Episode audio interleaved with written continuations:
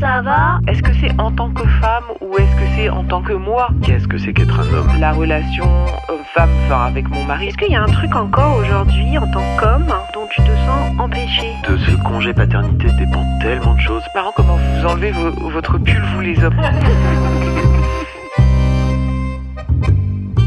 Sur l'oreiller, c'est un podcast pour parler des relations hommes-femmes, des questions d'identité, de genre, de polarité masculine et féminine. Parler des idées reçues pour sortir des schémas binaires, tendre vers des relations plus douces, plus justes et surtout plus vraies. Derrière mon micro, vous écouterez des anonymes, des personnalités et des experts.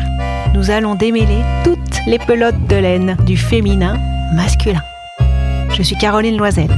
Soyez les bienvenus sur mon podcast sur l'oreiller. Bonjour Ruben. Bonjour Caroline. Tiens, tu vois, je t'ai jamais posé la question. Quelle est l'origine de ton prénom Ah, c'est une expression qui veut dire c'est un fils. C'est le seul point sur lequel mes parents ne se sont pas trompés à mon sujet. Et en quel euh, dialecte, langue euh En hébreu, à la base, c'est un prénom de l'Antiquité. Et il a été euh, souvent utilisé en, en Espagne et dans les, en Amérique du Sud euh, parce que c'est un prénom biblique. D'accord. Et s'ils avaient eu une fille, tes parents, ils l'auraient appelée c'est une fille, ça marche aussi ou pas? Non, il l'aurait appelé Kenza. C'est vrai? Qui veut dire? Euh, j'ai pas la, j'ai pas la définition, C'est marrant. mais mes parents m'ont dit. ouais. C'est drôle. Et donc tu disais que tes parents, Oui. c'est le seul choix qu- qu'ils ont fait qui était euh, bien? Non, ils en ont fait d'autres, c'est sûr. Mais euh, c'était un, c'était un nom qui me, qui me va bien, euh, parce qu'il est, il est assez rare. Il y en a pas beaucoup depuis euh, 1900. Il y en a une centaine des Ruben qui sont nés en, Fr- en France. Mhm. Et puis c'est, c'est un, un prénom assez joli qui, qui passe bien, dans lequel je me sens à l'aise. Voilà. qui sonne bien. C'est Ouais. vrai que c'est un peu chantant. Oui. Ruben. Alors, je te remercie d'avoir accepté mon invitation sur l'oreiller Merci à toi. des confidences sans chichi pompon. Pour toi, Ruben, qu'est-ce que qu'est-ce que tu ressens quand on si je te dis l'expression comment te ressens-tu en tant qu'homme? Il y a plusieurs facettes, enfin il y a plusieurs époques de ma vie avec des, des émotions euh, différentes. Quand j'étais euh, enfant, je, je faisais pas trop la différence entre les hommes et les femmes puisque je pensais qu'on pouvait euh, avoir des enfants nous aussi. On quand- aimerait bien nous. Ouais. Moi aussi, j'aurais bien aimé. J'ai pleuré toute une journée quand j'ai su que je pourrais pas être enceinte étant petit. Tu l'as su à quel âge? 6 ans. Tu t'en souviens? C'est Ah oui, ah ouais. Je m'en rappelle très bien et j'ai- j'ai j'ai- j'ai mis du temps à, à me faire à cette idée de ne pas pouvoir être enceinte. C'était un, c'était un truc, je me disais quand je serai plus grand, euh, ce sera un de mes plaisirs. Donc euh, voilà, quand j'étais enfant, je faisais pas trop la différence entre les hommes et les femmes. Et puis euh, en grandissant, euh, l'image masculine était assez négative, voire, voire violente. Donc cette part-là, je l'ai complètement mise de côté, voire enfermée à double tour. Et puis en grandissant, euh, c'est une femme qui m'a permis de d'apprivoiser cette part-là et de la voir sous un angle euh, qui peut être euh, positif quand, quand il est bien vécu et dans, dans un joli échange avec l'autre. Donc, tu as plutôt été euh, accompagné euh, dans ton éducation, dans ton enfance et adolescence par des femmes, alors par ta mère en l'occurrence, par d'autres femmes aussi? Oui, toute mon enfance, je l'ai passé avec des femmes. En grandissant aussi, j'ai passé beaucoup de temps euh, dans des, dans des groupes de femmes. Et euh, c'est un, c'est une femme qui m'a permis d'accoucher de ma masculinité, si on peut dire ça comme ça. Et c'est un. C'est drôle parce que je, je- je pense qu'on a vraiment besoin de l'autre euh, genre ou de l'autre sexe pour euh, accoucher de, de cette part de nous qui est euh, qu'on a besoin de découvrir et de- d'explorer. Hmm. Le Mm. fait d'être confronté à l'identité autre et le genre autre qui te permettent de définir toi, l'altérité quoi. Et donc quelle image était colportée à l'époque autour de toi par la figure essentiellement de ton papa ou d'autres hommes, tu nous préciseras peut-être. Quelles images tu avais? Bah, Une image très, euh, très agressive qui fait du mal aux femmes, déjà, en tout cas à celles qui étaient autour Mm. de moi. Donc physiquement, verbalement, Plutôt euh, émotionnellement. émotionnellement. Elles étaient euh, souvent elles, elles parlaient, enfin je les entendais parler euh, quand elles étaient à la maison ou, ou- ou- ou ailleurs.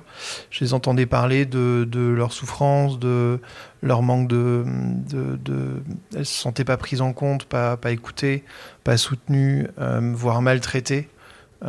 Et c'est un, c'est vraiment cette, cette image-là que, que j'ai gardée en moi étant étant enfant de l'homme qui euh, ne, bah, ne, ne fait pas du bien euh, autour de lui, que, que ce soit son, son, sa compagne ou sa femme, et, euh, et aussi ses enfants.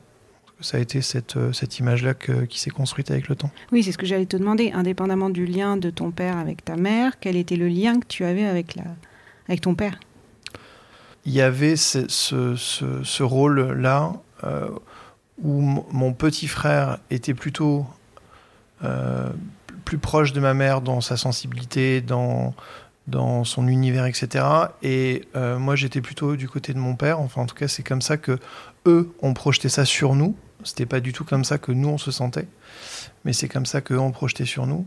Et il y avait cette forme de de complicité que lui euh, avait créé avec moi parce que il considérait que étant l'aîné euh, euh, et étant on va dire dans une un univers très très j'étais beaucoup dans la physique dans l'électronique dans, dans des choses assez assez masculines finalement en tout cas dans l'image que- que- qu'elles en avaient à l'époque.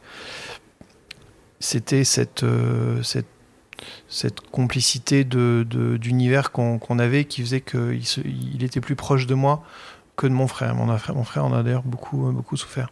Est-ce qu'il y avait une phrase qu'on te répétait souvent quand tu étais petit et qui t'a marqué, que ce soit de la part de ton père, ta mère ou, ou de la communauté de femmes qui t'a accompagné J'écoutais énormément, je parlais très très peu.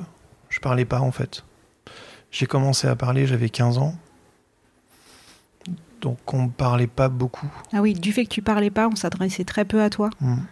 Eh ben, Il n'y avait même pas une phrase qui disait euh, Viens avec nous, Ruben, ou euh, Sois pas timide. Alors, est-ce que tu as eu la fameuse phrase Sois pas timide Non, Même pas? Non, j'ai pas souvenir de ça. J'ai souvenir par contre d'une. d'une euh, J'avais envie de, de lire un texte vers, vers 6-7 ans. Et il y avait du monde ce jour-là, beaucoup de monde dans la salle. Et je monte sur le podium. Et ma feuille tremblait tellement que je pouvais pas lire ce qui avait marqué. Et donc j'ai regardé euh, mes parents et ma famille qui étaient au, premier rang. Et j'ai fait un nom de la tête et je suis redescendu. C'était les mots euh, ne sortaient pas de de ma de, ma voix, de ma bouche à l'époque. C'est c'est le seul, euh, on va dire, échec un peu violent que j'ai, enfin qui, qui est très clair dans mon esprit aujourd'hui et qui, qui date de cette période-là. Mais j'ai pas j'ai pas souvenir de de phrases qu'on m'ait qu'on m'ait répétées régulièrement. T'as pas eu Sois fort?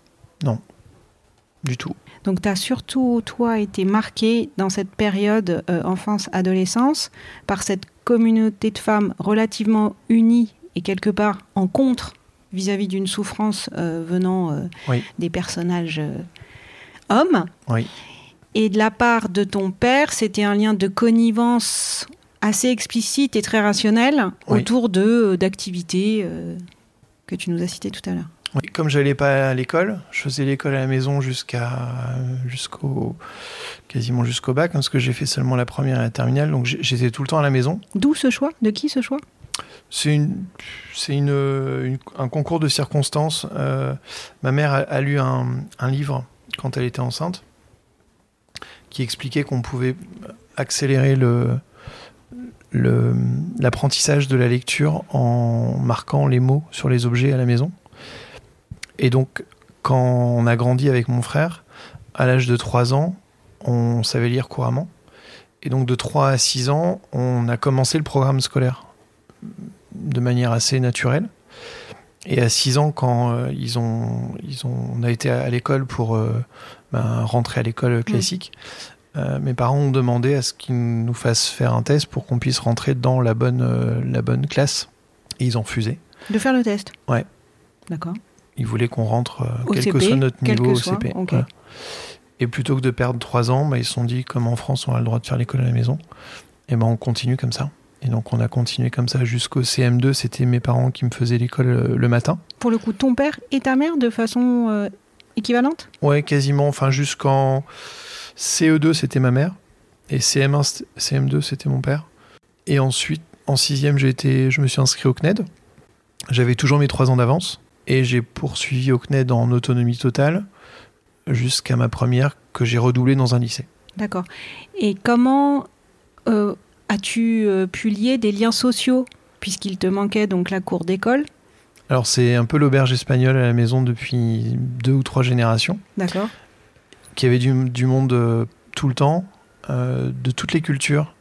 Euh, mes parents ont des amis au Moyen-Orient, en Afrique, aux États-Unis, un peu partout. Il y avait toujours du monde à la maison, avec souvent des amis qui avaient eux-mêmes des enfants. Donc on a toujours été super intégrés socialement. On avait des amis de toutes les langues, de toutes les cultures, toutes les couleurs. Et ça, Et qui était hébergé euh, chez toi à un certain Ouais, moment, qui qui, faisait que euh, bah, tu étais euh, toujours entouré. exactement. Passionnant. Ouais. Enfance et Un adolescence, oui, effectivement atypique, on dirait. Et donc, ce que tu disais, c'est que le côté masculin et féminin, pendant très longtemps, tu faisais pas forcément la différence. Qu'ensuite, euh, il y a eu cette phase où euh, le masculin était plutôt, euh, avait plutôt surtout un effet d'aversion. Oui. Et ensuite, à quel moment tu as pu euh, être, tu t'es autorisé à aller rencontrer la part masculine malgré tout que tu avais en toi, même si tu en avais une image euh, un petit peu négative? Bah, c'est grâce à une femme que j'ai découvert cette part-là. Parce que elle euh, avait envie d'avoir un homme à ses côtés, en tout cas de pouvoir euh, interchanger, parce que dans notre relation, c'était vraiment très. Euh, c'était un peu comme une danse, c'est-à-dire qu'en fonction des moments, on était soit masculin, soit féminin euh, dans notre euh, relation. Et elle, elle, je, je crois que j'ai dû mettre, j'ai dû mettre six mois avant de l'embrasser, alors qu'on se voyait euh, souvent. Mhm. Et, C'est et- toi qui as fait le premier pas? Non, c'est elle. Hmm. c'est elle, elle, elle, elle est so- elle sortait euh, à ce moment-là de, de, je crois, de la, de la salle de bain et, et elle m'a demandé euh, si euh, son dentifrice, euh, l'odeur de son dentifrice me plaisait. Elle m'a dit approche-toi Ah, La vieille et elle technique. m'a embrassé. Ah, j'adore. C'est comme ça que ça s'est passé. C'était pas mon premier, c'était mon Oui, premier avec avec elle. Et on dormait ensemble, mais il se passait rien. On était, euh, enfin, on était vraiment dans une relation très sensuelle, très douce, mais pas du tout une relation de, de couple. Et j'attendais que ce soit elle qui vienne, parce que pour moi, il était hors de question euh, que je risque de la forcer, parce que moi, dans mon esprit, l'homme forcé à cette époque-là. Mhm. Donc j'attendais qu'elle vienne vers moi pour être sûr qu'elle ait vraiment envie d'un contact, de plus d'intimité, pour pouvoir ensuite moi exprimer mon désir. Donc c'était vraiment dans cette façon-là que c'était euh, euh, construit en moi. Donc le jour J, c'est encore elle qui a fait le premier pas? Oui, tout à fait. Ouais. Tu t'es senti libre avec elle de, de parler de ce qui t'avait marqué dans ton enfance, ton adolescence et des conversations que vous avez pu avoir? Oui. Donc elle le savait que ce serait pas toi qui ferais le premier pas en l'occurrence. Je sais pas si elle le savait, mais mais elle, euh, en tout cas, elle m'a laissé le temps de. de... J'aimais bien euh, avoir le temps de s'apprivoiser. J'avais vécu une relation très très forte avant de de cinq ans où euh, on, avait euh, vraiment été dans, dans une relation euh, euh, de, on va dire de d'extrême douceur, délicatesse, mais il n'y avait pas du tout de relation euh, sexuelle. Et donc, euh, Et il y en a même pas eu vers la fin dans cette première relation. vers Si. la fin, Mais pendant plusieurs années, années, 5 années. ans, ouais, de mes 15 à, 15 à 20 ans quasiment. Et donc tu étais en couple. Est-ce que vous disiez que vous étiez en couple? Oui. C'était perçu comment par l'extérieur? Ah, on était euh, perçus comme Ensemble. un couple. Oui. Ensemble. Ça a été euh, accueilli comment par tes parents? Très mal. Très mal? Très très mal. Alors pourquoi? Pour plein de raisons, euh, parce que bah, 12 ans de différence, ça, ça, ça, ça Ah oui, donc, perturbe. Tu avais 15 ans, elle en avait 27. 27. La famille n'avait pas forcément le, le, on va dire le, la capacité d'accueillir cette différence-là. Euh, et donc euh, ça a été, euh, ça a été le, la, la cause de mon départ, hein, parce que je suis parti à ce moment-là très, très jeune. Et, Ah oui, t'es parti du foyer pour oui. pouvoir profiter de cette relation sans être jugé. Exactement. De quoi ils avaient peur derrière l'âge? Est-ce qu'ils ils ont réussi à vraiment mentionner? Je pense que ça, ça rebat tellement de, tellement de symboles. Il y avait certainement aussi une forme de jalousie euh, de la part euh, euh, de ma mère ou de, des personnes proches de moi à ce moment-là, parce que mais il y avait une différence d'âge avec elle qui était, qui était pas forcément très, très importante. Là, là où nous, on se retrouvait, ils pouvaient pas comprendre parce que j'avais passé 15 ans à écouter et à lire dans une bibliothèque, donc j'avais fait des voyages dans ma tête qui étaient qui était euh, vraiment. Enfin, j'étais un adulte déjà dans Sur ma des tête. ce sujets relationnels et très matures Tu lisais quoi? J'avais euh, trois encyclopédies, Britannica, Universalis. euh, j'avais de la psychologie. J'avais des, des, des livres sur toutes les cultures, toutes les religions. J'avais, j'ai passé 15, les, on va dire les 14 années, non pas les 14, les 12 années à partir du moment où j'ai commencé à lire, c'est-à-dire 3-4 ans, jusqu'à mes 15 ans, à, j'ai passé ma vie dans une bibliothèque. Oui, parce que finalement, le temps que tu passais pas forcément à l'école, puisque peut-être que ça prenait moins de temps d'avoir le temps à la maison, tu disais que c'était que le matin. Oui. Donc l'après-midi, tu étais dans la bibliothèque. Roller et bibliothèque. Ah ouais. Ça n'a pas changé. Et donc ça, ça t'a fait évidemment énormément évoluer. On sait très bien que la lecture, euh, ça, Oui. ça, ça force et ça éveille la curiosité, le discernement, l'esprit qui critique et surtout l'imagination. Oui, une imagination de dingue. Donc toi, quand tu as rencontré cette femme de 27 ans, tu te sentais mature. J'étais prêt. J'étais prêt à comprendre euh, même ses, fragilités, ses, euh, blessures, euh,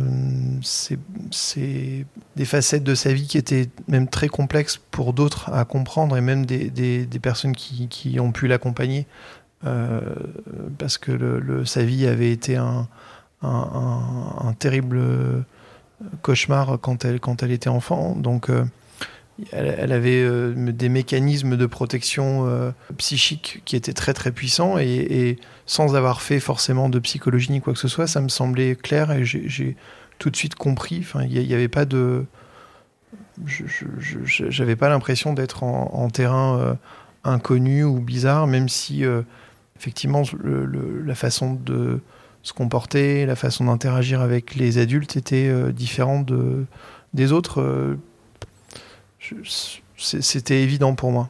Donc ce qui vous a réuni à ce moment-là, c'est ce point commun un peu négatif d'un image, de l'image d'un masculin euh, qui fait souffrir, puisque elle aussi, elle était dans, cette, dans ce parcours-là de vie. Oui, entre autres, entre autres. Et puis beaucoup de beaucoup de discussions, beaucoup de. hum, On était, enfin, on est euh, passionnés tous les deux de l'humain et de comment l'humain fonctionne euh, dans sa façon de ressentir, dans sa façon de de, de se protéger, dans la façon de gérer les peurs, dans la façon de se projeter.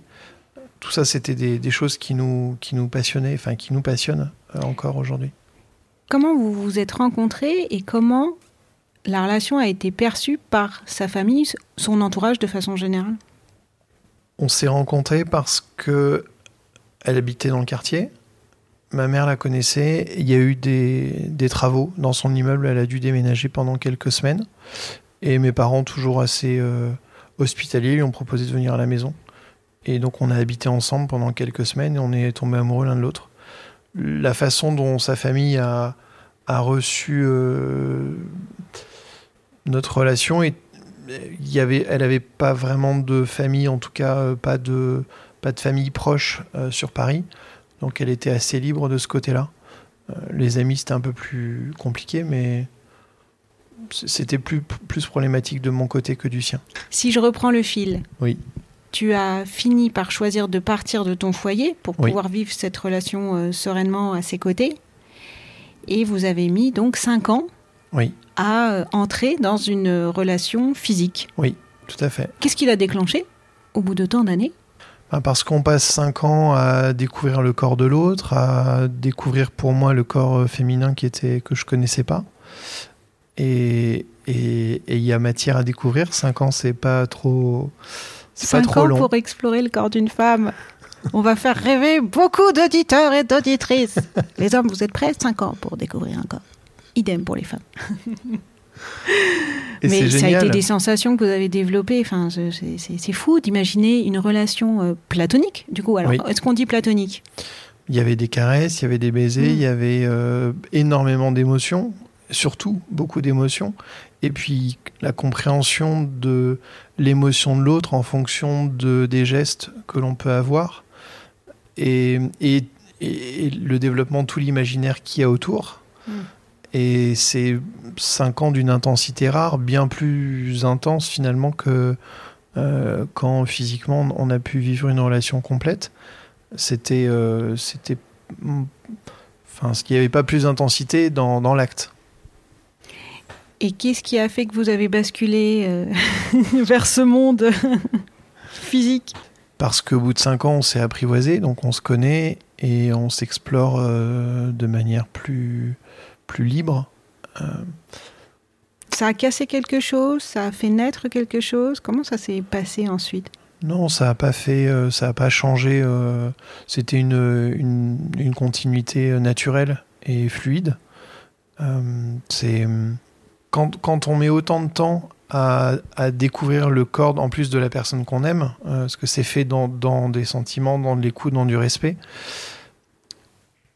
Eh bien, il y a, euh, il y a une grande euh, place qui est donnée au ressenti, au, au- à l'imaginaire, euh, à, la, à la compréhension du, du fonctionnement de l'autre Et du tien, d'ailleurs. et, et de découvrir so- son Mm. propre euh, dans, dans cette, dans cette quand exploration-là. quand tu touches, t'es touché aussi. Donc, Oui. euh, Et ça, c'est quelque chose que je recommande à, à tout le monde parce que c'est un, c'est une, ça, ça donne une telle, euh, une telle richesse après dans le- la vie euh, d'adulte euh, que je peux avoir maintenant, où en fait j'ai bien autant de plaisir avant que pendant et après.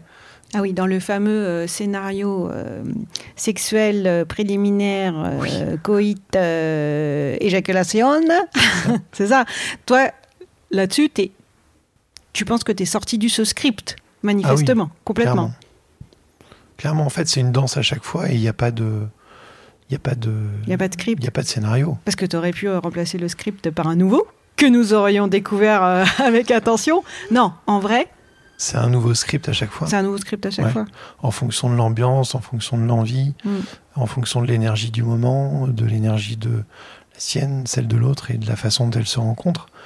C'est c'est une vraie danse à chaque fois et elle n'est pas répétitive. Mm. J'ai horreur des choses qui se ressemblent. La routine. Mais alors, je vais, je vais te faire réagir sur une, une, une réaction que j'ai eue euh, il n'y a pas longtemps par Rodolphe. Et lui, il disait, et d'ailleurs, euh, pendant l'interview, il s'en est rendu compte, hein, qu'il se donnait quasiment seul la responsabilité de la jouissance de la femme, en disant euh, Moi, j'aime tellement faire plaisir et je suis tellement axé là-dessus. Et alors, il s'est repris quand je le questionnais un petit peu là-dessus, mais il disait C'est vrai que pour moi, je considère ça comme un, échec. Voilà. Euh, au début même, il a dit blessure, je crois. Euh, qu'est-ce, que, qu'est-ce que tu penses de ça et comment toi, tu as dépassé ça, en fait Ou est-ce que tu n'as jamais eu, finalement, à ressentir cette potentielle, euh, oui, alors je sais pas comment on peut dire, blessure ou réaction négative du fait de ne pas avoir fait jouir ta partenaire En fait, si on, si on se met la pression sur quelque chose, on y arrive moins bien. Mm. Si on laisse le, le corps fonctionner naturellement, le plaisir, il vient spontanément en général. Si on le recherche pas, il vient. À partir du moment où on est attentif à l'autre et que c'est réciproque, le, le plaisir, il se déclenche de manière... euh, il se déclenche en fait au bon moment. Donc, si on se met à le chercher et qu'on se met à, à- à se mettre une pression importante là-dessus, on n'écoute plus euh, ce que l'autre vit. Et donc, on, perd la connexion qu'on peut avoir comme quand on danse avec l'autre, par exemple. et qui fait que euh, bah, il y a un moment où il peut y avoir euh, ce plaisir qui arrive ou pas, et s'il n'arrive pas, c'est pas grave non plus. Enfin, moi, c'est comme ça que je le vis aujourd'hui. Quand, quand on le partage, euh, mais, je, mais je peux très bien moi m'en passer, et, et je le vis jamais seul, en tout cas. Quand, Mm. je, quand je le vis avec l'autre, euh, c'est toujours à deux qu'on qu'on- qu'on le vit, et c'est joli comme ça. Quand tu parles avec tes amis hommes Mhm. et que tu tiens un, un discours potentiellement comme ça, Ouais. euh, comment c'est pris le fait, euh, un, de, de dire bah, parfois je fais pas jouir ma partenaire et c'est OK Euh, comment c'est pris euh, quand tu dis bah moi ça fait quatre fois que je jouis pas euh, sur un mois je dis n'importe quoi et c'est ok t'as des réactions là-dessus vous en parlez parce que moi ce que j'entends c'est que j'ai l'impression de par ton histoire et ton vécu Ouais. tu me dis si j'ai juste que tu n'as pas eu à euh, faire cette déconstruction Non. Euh, de, puisque c'est quand même, si je fais une forme de généralité, les garçons s'éduquent par la culture de la pornographie qui est orientée uniquement sur le résultat. Il n'y a pas un film porno où il n'y a pas d'éjaculation ou de jouissance, enfin, hein, partagé ou pas d'ailleurs, puisque ça, on n'a pas les détails. Ouais. Donc, donc, toi, tu n'as pas eu à déconstruire? Non. Pas ça parce en que tout cas. tu l'as pas, tu l'as pas construit? Non. Ça veut dire que tu regardais pas de porno? Non. Et, et alors, comment Enfin, il y avait les, les pages du catalogue Oui, La voilà. Redoute, euh, les fameuses, rubrique, euh, rubrique euh, maillot de bain, voilà. les fameuses. Mais quand aujourd'hui, est-ce que ça t'est déjà arrivé du coup de te retrouver dans des situations avec des hommes ou même avec des femmes, hein, parce que il y a des femmes chez qui aussi le, le script il est bien ancré. Oui. Et et c'est ok aussi, hein. Attention. Euh, mais si, euh, si du coup toi tu parles de ton multi-script, euh, comment c'est accueilli par les autres et, et- et comment tu... Est-ce qu'il y a des fils à tirer? Tu sais, je parle souvent de la pelote de laine dans mon jingle. To- Toi, tu tirais quel fil? Est-ce que tu as envie de tirer un fil? Hmm. Pour aider ces hommes et ces femmes Enfin, aider. Bah, en fait, Leur- leur- leur- je, vais- je reprends. Pour faire explorer autre chose aux hommes et aux femmes. Les émotions qu'on a, déjà, ch- chaque émotion, elle est différente en fonction de la personne avec qui on est. Et les émotions, c'est un peu comme les ingrédients d'une euh, d'une recette. Ils vont mettre du temps à se mélanger. Et il faut plein de conditions pour ça. Il faut la bonne température, il faut la bonne coupe, il faut euh, euh, tourner au bon rythme, il faut des fois laisser reposer, il faut laisser remonter. Et, si on se laisse pas le temps de, de découvrir tout ça ensemble et de se laisser porter par notre musique intérieure et par euh, nos émotions, nos odeurs, la façon de poser la main sur le corps de l'autre, la façon de sentir s'il y a certaines parties du, du corps qui sont plus chaudes, plus froides, euh, s'il y a un frisson qui se déclenche quand on passe à tel endroit, si euh, euh, voilà tout ce que notre corps en plus mémorise dans toute notre histoire. euh, et ben quand on touche le corps de l'autre, c'est aussi toute son histoire qu'on parcourt en le, en, en le touchant ou en la touchant. Et ça, c'est pas. Enfin, il faut presque toute une vie pour découvrir ça et encore, c'est pas suffisant. Mm. Donc, il y a. Si, si on part bille en tête en se disant euh, je connais pas la carte, mais moi j'arrive, et puis étape 1, étape 2, étape 3, et je sais même pas euh, m'arrêter euh, sur le bord de la route, euh, apprécier un joli coucher de soleil, un joli paysage. c'est, on se gâche en fait énormément de plaisir, on passe à côté du vrai plaisir. Donc c'est se sortir de la fixette de la destination, Bah, c'est, oui. qui est unique aujourd'hui et qui dit jouissance. C'est Ah, la seule destination a- qu'on a inscrit dans notre tête potentiellement. il y a tout autant de plaisir sans jouir Mm. qu'avec la jouissance. Vraiment. Il y a même beaucoup plus de plaisir. En vrai, on se sent beaucoup plus rempli Mm. émotionnellement et on se sent beaucoup plus rempli de l'autre quand on n'est pas dans cette quête de jouissance. Alors que quand on y est, bah, si on l'obtient, c'est cool, c'est un, un joli moment et, et ça fait plaisir et il n'y a pas de problème à le vivre. Mais si on le vit pas, on, on- ça ne nous manque pas. Alors tu vois, avec Rodolphe, on se posait aussi la question de le sentiment de jouissance euh, féminin est différent du sentiment de jouissance masculin, mais on a du mal à mettre des mots. Enfin, en tous les cas, Rodolphe avait du mal. Et moi, je ne suis, je n'ai pas exploré l'exercice. je l'ai laissé tout seul réfléchir au sujet. Mais comme je vois Ruben dans tes yeux que Ouais. tu as peut-être des éléments de réponse et que c'est peut-être des sujets que tu as pu aborder Ouais. l'exploration que tu nous décris, Ouais. comment tu décrirais la jouissance masculine, la jouissance féminine? Et quelle différence on ferait ou pas avec ce que tu, le mot que tu as posé, qui est le plaisir Alors effectivement, c'est un sujet que j'ai beaucoup exploré, Ah, génial vraiment. Déjà parce que le corps est, est, est- est une poésie, une machine euh, incroyable et il est d'une poésie folle. En fait, ce qui est intéressant, c'est que c'est les mêmes cellules dans l'embryon. Ah oui, donc tu as vraiment une culture scientifique en plus du sujet? Ah bah j'adore. Ça, c'était aussi à 12 ans dans la bibliothèque Oui, ou c'est après C'est vrai Non, un peu Non, plus tard. un peu plus tard. Je t'embête. Un peu plus tard. Non, c'est venu parce qu'un jour j'ai entendu deux femmes qui parlaient et qui disaient mais t'es vaginale ou t'es clitoridienne La fameuse question. Et je me suis dit c'est quoi ce truc? On dirait qu'il y a deux options Oui, et il faut savoir dans quelle option on est. Bon. C'est comme cerveau gauche ou cerveau droit. C'est ça. pareil. Et donc je me suis intéressé au sujet et j'ai fini par découvrir qu'en fait c'est exactement le même organe. C'est ça. Ce qui est intéressant c'est que dans l'embryon, ce qui va devenir euh, le clitoris ou ce qui va devenir euh, le pénis est exactement euh, constitué de cellules qui sont identiques. hein. c'est des corps caverneux qui se remplissent de, de sang et qui gonflent. C'est juste qu'il y en a un qui est à l'extérieur et il y en a un qui est à l'in- à l'intérieur. Ils ont à peu près le même volume et à peu près la même façon de fonctionner. La seule différence, c'est le nombre de terminaisons nerveuses, si j'en crois le spectacle de Noémie Delattre. Oui. Où le clitoris a beaucoup plus de terminaisons nerveuses. Tu valides? Oui, je valide, tout à fait. Mais après, j'ai pas regardé la, la façon dont c'est réparti, parce qu'on parle souvent du clitoris sur la zone qui est externe, Mm. mais il est bien plus important dans la zone qui est interne. Il a été imprimé en 3D il y a quelques Oui. années et ça a donné une, une vidéo intéressante.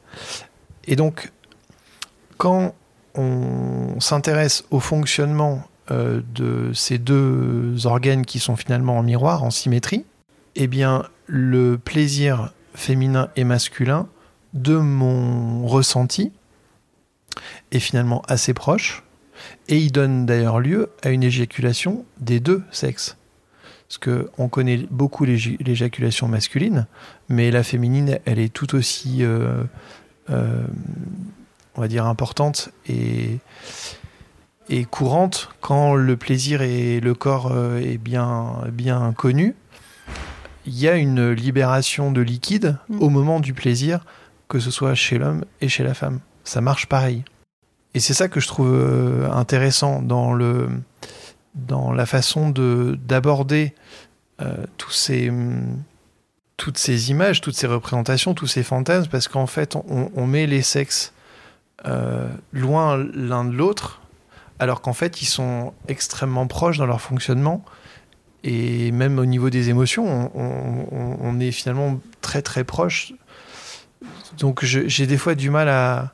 Alors, ce qui peut se dire, mais dis-nous si tu en as parlé avec certaines compagnes, certaines partenaires, c'est que euh, l'homme a l'impression de- de- d'extérioriser et que c'est un, c'est un plaisir qui, du coup, est tu vois, tourné vers l'extérieur, Mhm. quand les femmes seraient plus un, un- un- un plaisir et une onde de choc intérieure qui vient complètement euh, remplir euh, nos corps. Bon, je suis évidemment beaucoup plus à l'aise pour te parler de la deuxième euh, option que de la première.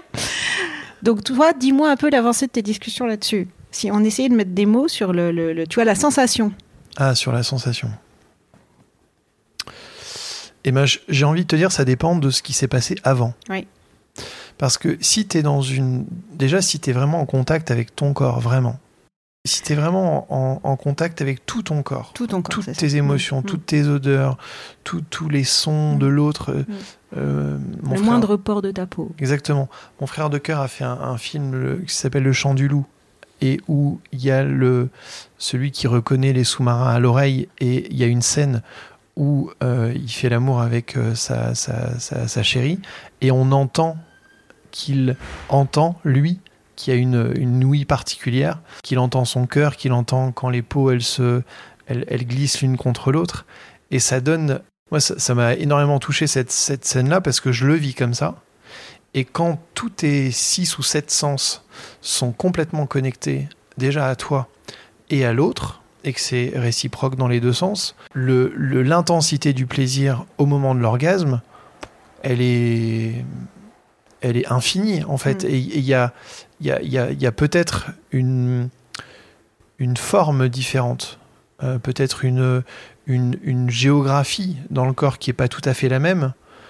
Mais honnêtement, pour l'avoir euh, analysé, découpé dans tous les sens, quand on est vraiment dans une, euh, une alchimie, puisque c'est vraiment de ça dont on parle avec l'autre, j'ai souvent, je me suis souvent fait la réflexion que le, que le plaisir était finalement très similaire. Donc toi, tu ressens aussi un plaisir qui est dans tout ton corps en même temps quand Oui. tu jouis? Ouais, oui. Ok. Une autre idée potentiellement euh, oui, ça va du, Ouais, de- tu- du, partout, haut de la tête jusqu'au. C'est pas juste focalisé là au milieu. Ah non, du tout. non, non, tu te sens Du complètement bah, cette sensation. Alors, une femme comme moi te dirait, je me sens, euh, tu vois, remplie. Ouais. Euh, ça peut être aussi une sensation d'avoir été satellisée, mais Oui. avec tout mon corps qui est satellisé euh, très très loin Bien sûr. et qui est dans une forme de plénitude absolue Oui. et volupté. Mhm. Tu, tu ressens, ça peut, ça peut être des mots qui te, qui te vont pour toi. Totalement. Ok. Totalement. Mais à, à condition Oui. d'avoir pris le temps déjà de se connecter à soi-même, d'explorer son propre corps, de se connecter à l'autre, Mm. d'explorer le corps de l'autre et d'être dans une danse qui met du temps à se, à se mettre en route. C'est pas en cinq minutes que ça se Bah, Bien passe. sûr, faut avoir le temps. Un- pas un date. Voilà. Non, mais Enfin, un, si, ça peut être un date, mais un date euh, qui prend son temps. un moment de cette, de cette intensité-là, il va mettre plusieurs heures Mm. à se construire, en fait. Petit à petit. C'est vrai que c'est pas en lien avec euh, l'accélération du temps de façon générale. Euh, je fais des analogies, hein, euh, mais tu vois, le côté livré en 5 minutes, tu vois, cette dernière campagne de pub, je ne sortirai pas le nom de la marque, mais où en gros, sa dose de café en moins de 5 minutes, Ouais. on est quand même dans cette société-là, tu Oui. vois, d'urgence pour tout. Mm. Je pense que ça nous aide pas dans Ah l'invitation que tu es en train de nous décrire. Une autre euh, idée courante, c'est de dire que euh, bon, la femme, elle est multi-orgasmique, Ouais. trop de chance. Alors vous, pas du tout. Ah bah si. Mais je te remercie de me le confirmer parce que j'ai rencontré peu d'hommes Si, euh, si. qui savaient pratiquer Bien le multi-orgasmisme. Donc est-ce que tu peux nous en parler? Bah oui, bien sûr. Donc c'est vrai. Bah oui, Donc les hommes peuvent avoir plusieurs orgasmes euh, d'affilée. sur le voilà. Bien Ok. sûr. Est-ce qu'il y a des techniques ou c'est juste parce que tu es connecté et que Bah, L'énergie de l'autre euh, joue beaucoup. Donc si Hmm. euh, il n'y a pas cette alchimie-là, ça va être compliqué. Donc même si tu as éjaculé une fois, tu peux, euh, ça peut être une deuxième fois, L'éjaculation a quand même tendance à... À, À terminer Pas à terminer, terminer, mais, mais- À, à, créer en fait une, une baisse d'énergie. Hmm. Donc pour euh, pouvoir euh, avoir plusieurs orgasmes euh, à la suite, il vaut mieux être capable de, de retenir l'éjaculation pour pouvoir... Ok. Après, parce que je, je, je, euh, je- j'eus vécu euh, le, le multi-orgasmique par un homme avec un homme qui jouait sur sa respiration. Oui, bien sûr.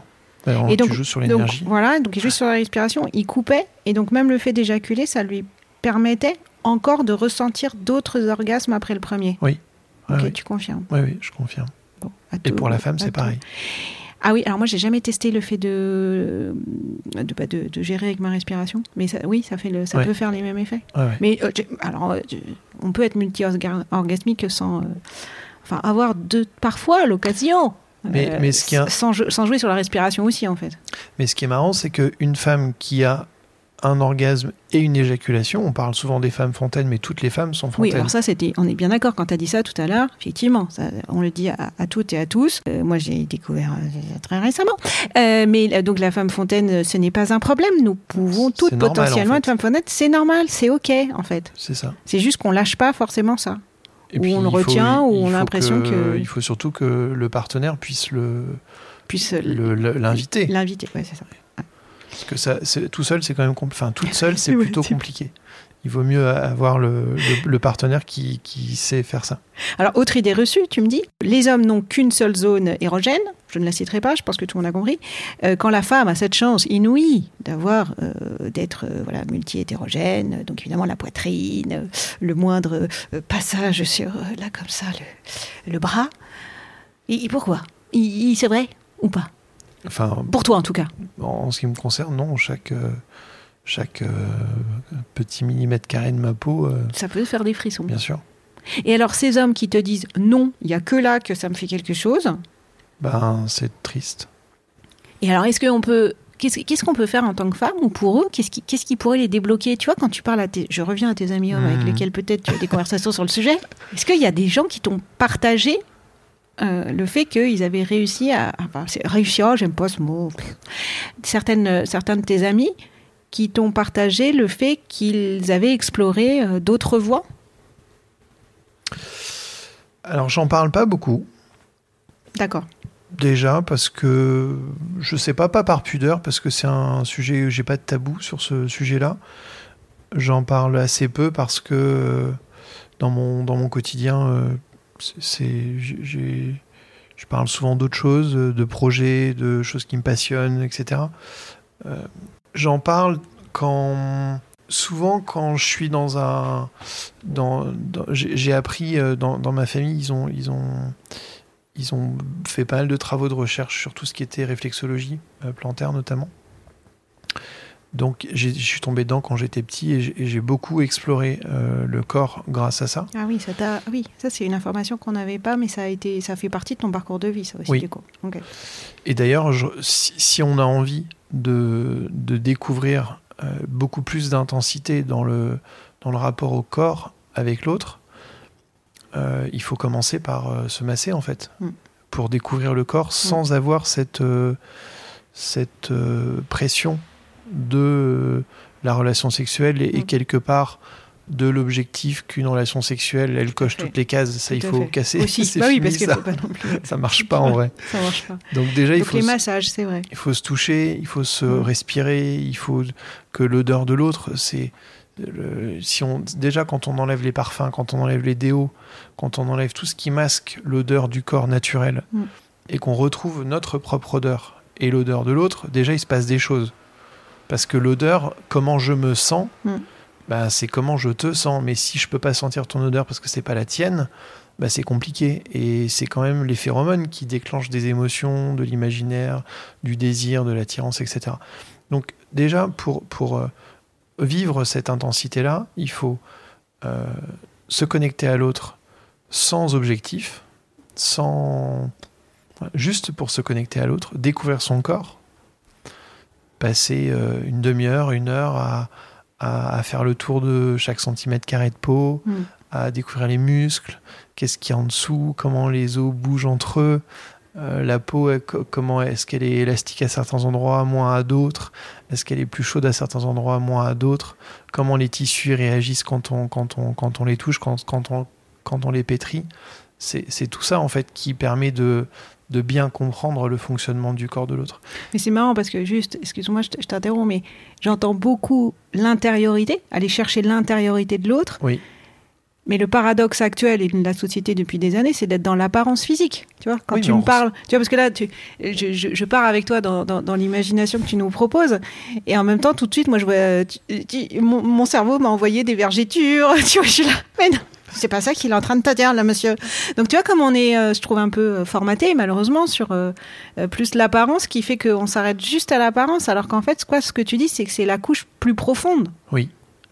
Oui, parce qu'en fait, l'apparence, c'est quand tu as une relation avec un objet, On est bien d'accord. mais pas avec quelqu'un. Mm. C'est deux choses différentes. Mm. Et puis, les vergétures, une fois que tu t'es connecté à l'autre et que tu as vécu des émotions de dingue avec l'autre, les vergétures, tu les vois plus. De En vrai, oui, oui. elles disparaissent. Donc, en tous les cas, je, je- je prends l'idée des massages Ouais. comme découverte de soi et comme découverte de l'autre, Oui. et comme moment euh, finalement à partager. Euh, c'est marrant parce que c'est un- c'est c'est ce que j'ai offert à, à Rodolphe euh, à la fin, des cartes de massage pour la découverte. Et on de- peut même de le faire corps, habiller. ouais, tu peux le faire. Tu habiller, peux commencer par masser l'autre Mm. de ma- euh, Mm. habillé parce qu'en fait, ce qui est intéressant, moi, moi, quand je masse, je ferme les yeux par exemple. Je ne suis pas du tout dans le regard. Je suis dans l'odeur, je suis dans le contact évidemment, euh, je suis dans le son aussi. Parce que tu entends la respiration de l'autre, tu entends comment son, t'entends son cœur battre, Mm. tu entends plein de choses. Donc tu as au moins déjà trois sens que tu peux explorer tout en étant habillé pour Mm. te connecter à l'autre. Déjà, quand tu fais ça, Mm. bah, tu te connectes vraiment à l'émotion de l'autre sans être dans un rapport au corps où justement la vue va venir perturber. Va venir allumer des fantasmes, se dire euh, est-ce que je lui plais? Ah oui, mais moi je me sens pas bien parce que cette partie de mon corps elle me plaît pas. Oui. Et il va la voir et alors qu'est-ce qu'il va Mm. penser? Et alors là, ça y est, on a perdu le fil. L'émotion, elle s'est cassée la gueule, la mayonnaise, elle est foutue. C'est clair. Faut recommencer. T'as pensé qu'avec la tête. C'est ça. Alors que quand tu es habillé, que tu fermes les yeux et que tu touches, que tu sens.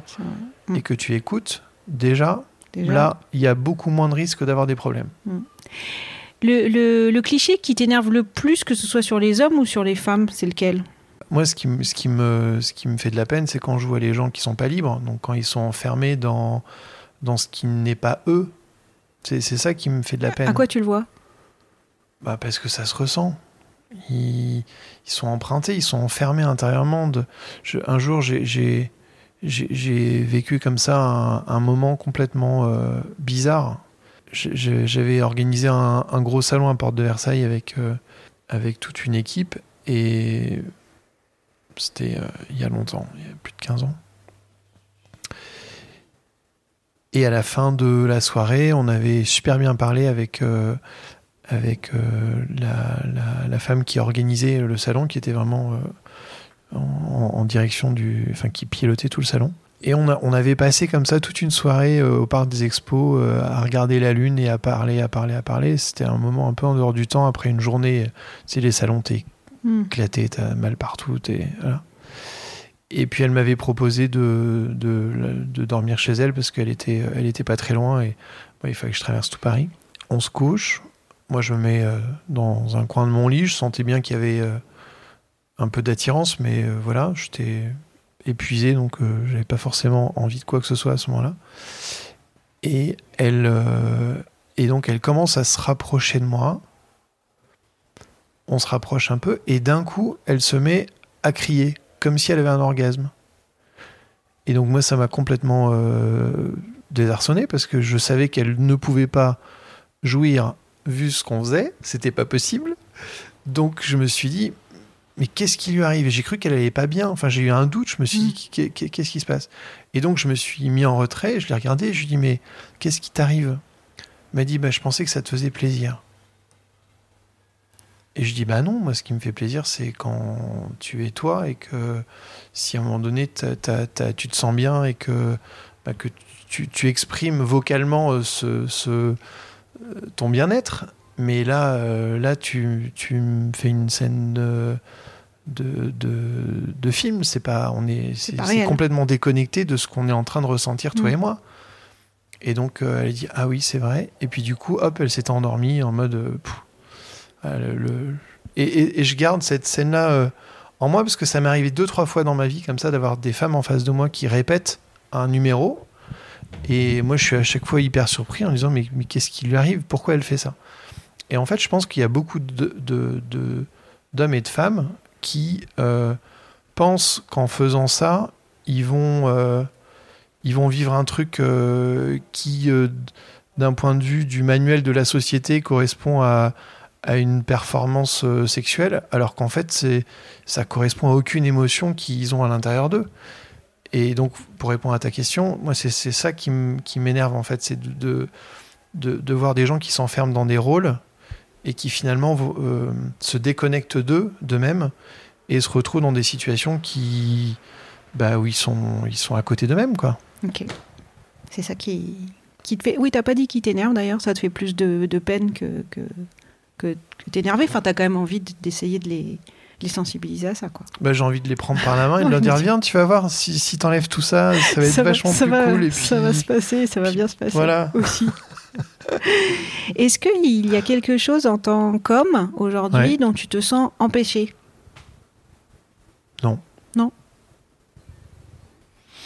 Non. Je fais peut-être un petit peu plus attention à hum, je fais attention aux malentendus parce que quand t'as jamais été dans des cadres comme j'ai jamais vraiment été dans des cadres soit à l'école soit dans ma vie professionnelle je suis devenu entrepreneur très rapidement finalement moi j'ai en fait les cadres je les crée en fonction des situations je mets pas un cadre parce qu'il faut mettre un cadre je mets un cadre parce qu'il y a besoin à un moment donné de- de- d'organiser les choses pour que ça fonctionne donc pour moi et d'ailleurs ce qui est intéressant c'est que dans la nature le cadre il n'est pas autour il est à l'intérieur. Le cadre du corps, c'est la colonne vertébrale. Mm. colonne vertébrale, on la sent pas. Mm.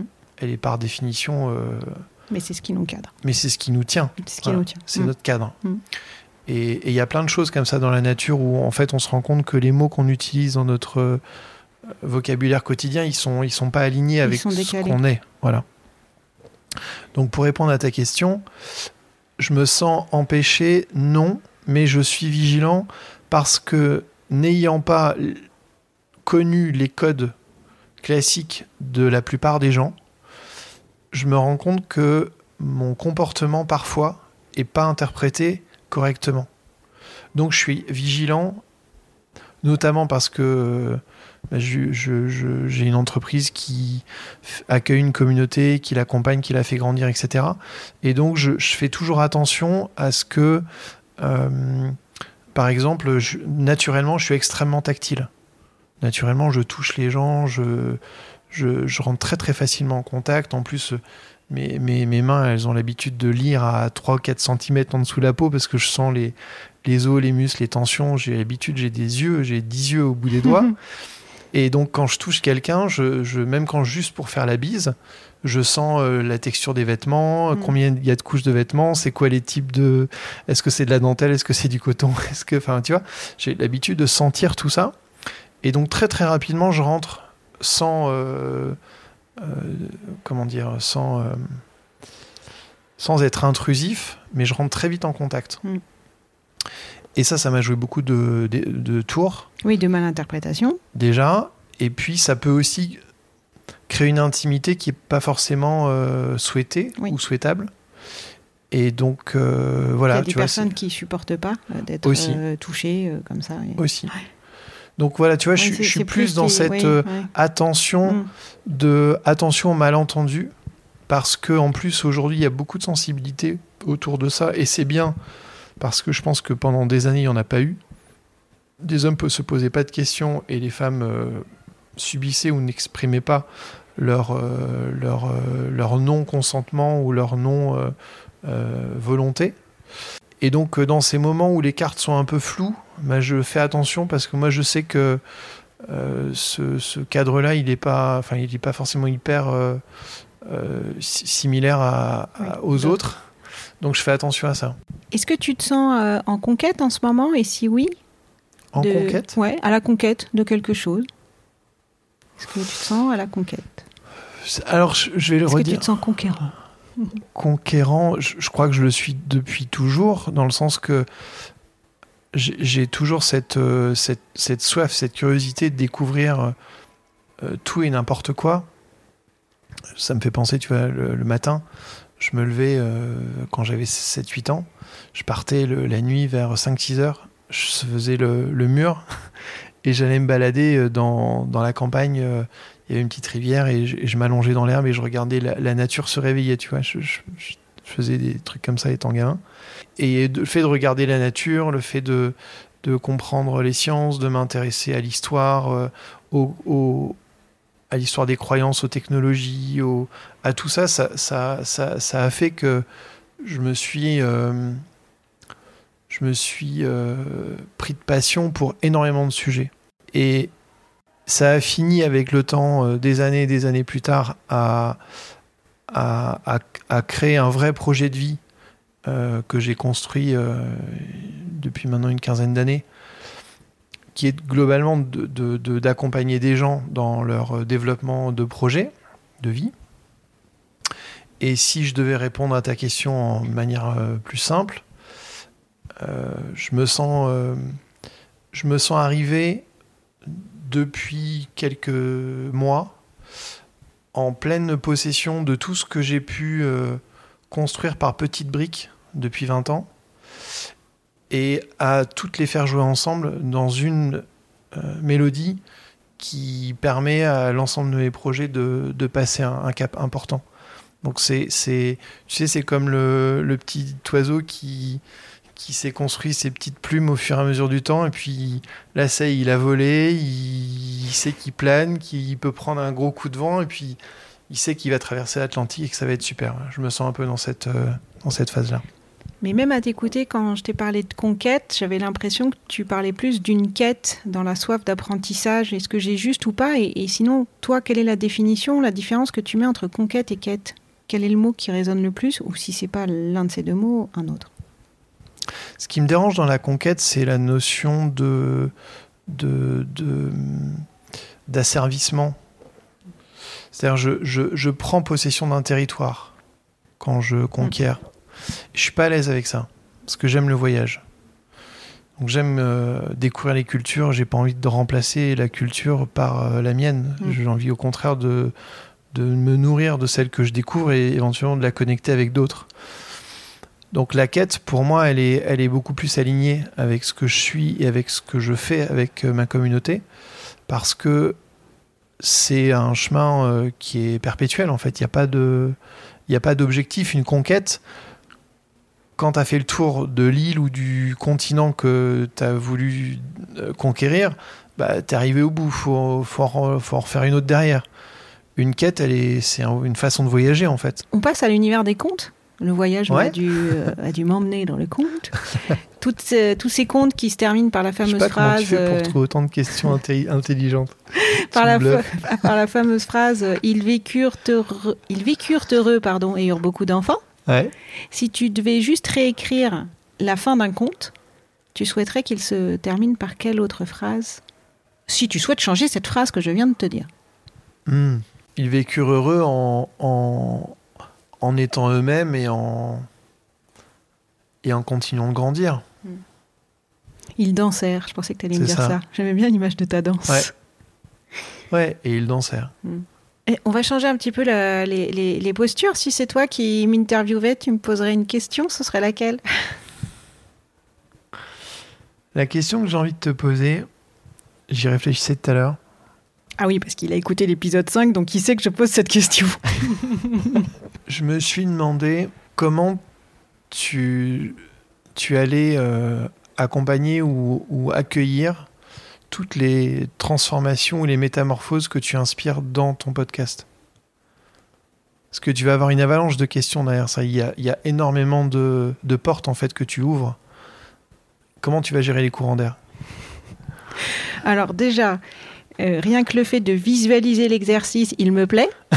Parce que je crois que dans ma vie, j'ai passé mon temps à avoir euh, tout plein d'informations, tout plein de dossiers. Et moi, j'adore ranger les Ouais. informations et les connaissances. hein, parce que chez moi, ça, c'est une autre affaire. Mais en tous les cas, les connaissances, oui. J'ai une conviction profonde que je me suis découverte là dans les- mes quelques années d'entrepreneuriat avec euh, mon métier de conférencière.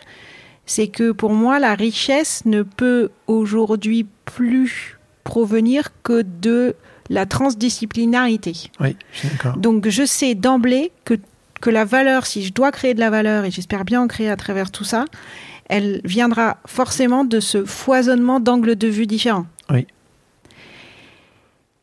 Comme depuis deux ans, je m'intéresse au sujet, je regarde beaucoup ce qui se passe, c'est bien ça que j'ai vu. J'ai vu à chaque fois un seul angle de vue, le principal étant, on va pas se mentir, l'antipatriarcat, qui est un angle de vue structurant, je suis d'accord, Hmm. mais qui pour autant ne vient pas résoudre, je trouve, ne, te- ne, ne te donne...